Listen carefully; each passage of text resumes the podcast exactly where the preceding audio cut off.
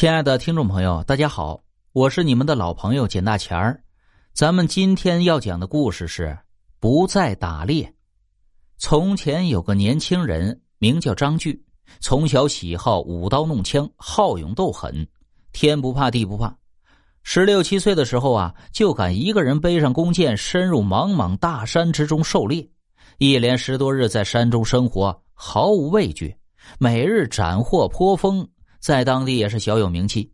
这一日，张巨进山打猎，日落之后胡乱吃了一点粮食，也就搭了个窝棚，呼呼大睡起来。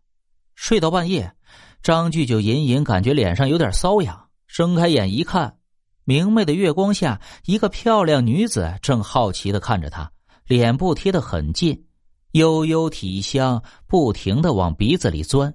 张巨心中一惊啊，一咕噜就爬起来了。本能的捉住女子的手臂，将其按倒在地上。女子惊呼一声，似乎扭伤了胳膊。张巨这才醒悟过来，连忙松手向女子道歉。女子皱着眉头，撅着嘴巴。月光洒在一身翠绿的衣衫，显得娇媚怜人。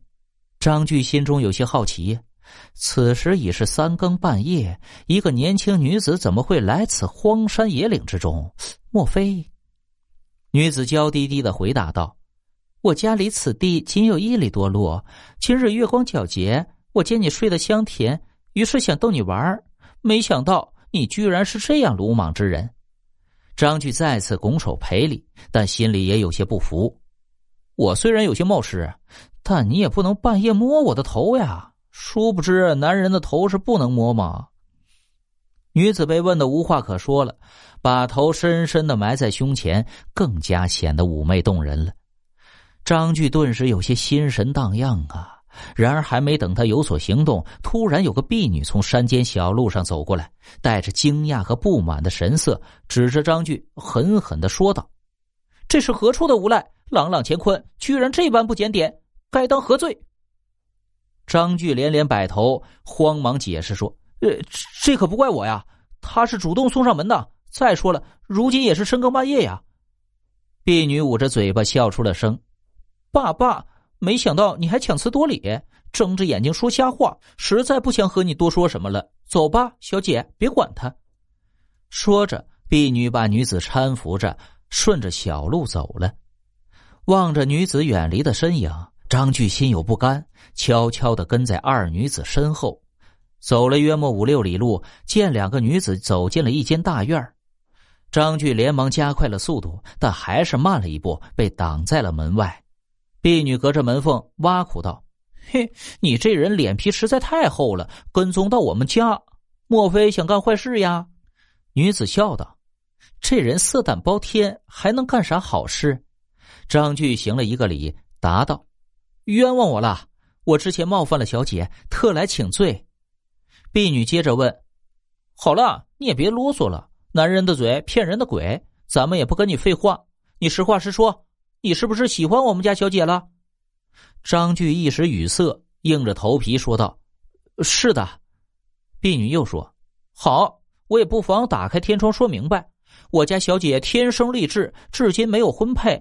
你若是真心喜欢和她终身相伴，那就入赘到我家如何？”这张俊心中一喜呀。婢女的话正中下怀，自己父母早逝，自己一个人吃饱全家不饿，当即点点头说道：“我愿意。”说着，将自己祖传的一枚玉块从门缝里送进去，以此作为信物。婢女嘻嘻一笑，打开门，将张巨迎了进去。从此以后啊，张巨常住下来，和女子夫妻恩爱，如胶似漆，和其他成婚的男子一样。承担丈夫应尽的责任，对女子言听计从。女子喜欢吃野味，而且饭量惊人，吃起东西狼吞虎咽，毫无平时淑女模样。不过张巨喜欢看那副漂亮的脸蛋所以也不以为怪。每天出去打猎，都会问女子喜欢吃什么，变着花样的做出各种美味大餐。令人奇怪的是，女子与婢女隔三差五都会要出门，到晚上才回来。张巨好奇问他们去哪里了，女子回答说：“去山那边看望寡居的嫂子。”张巨心里忐忑不安，因为山那边有狼频繁出没。出于安全考虑，提出护送妻子，但每次提出都被女子拒绝，往返如故。张巨心里十分担忧，心想：山狼性情狡猾，与其时时提心吊胆，还不如趁早铲除后患。久居山中。张巨熟知各种草药药性，于是暗中调配了炖了一大锅羊肉，在沿途每隔一段路上就放上一大块羊肉，想以此这种方法毒杀恶狼，保卫妻子。这一天，妻子与婢女又出门去了，可到了夜里也没有回家。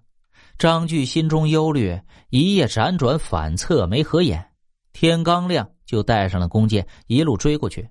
走到半路没多远，张巨发现了两只野狼倒在了草丛间，口吐白沫，没了气息，嘴边还有残余的肉渣。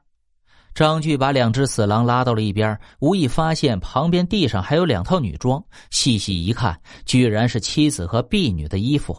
张巨心头一紧，翻动衣服细看，看见之前他赠予妻子的玉块，顿时脸色大变，跌跌撞撞往家里走。回到家后，原来的大院突然没有了，原来的位置只有一个狼窝，周围长满了荒草。张炬这才明白，他的妻子居然是狼，于是失声痛哭，下了山，从此再也不打猎，孤寡终身。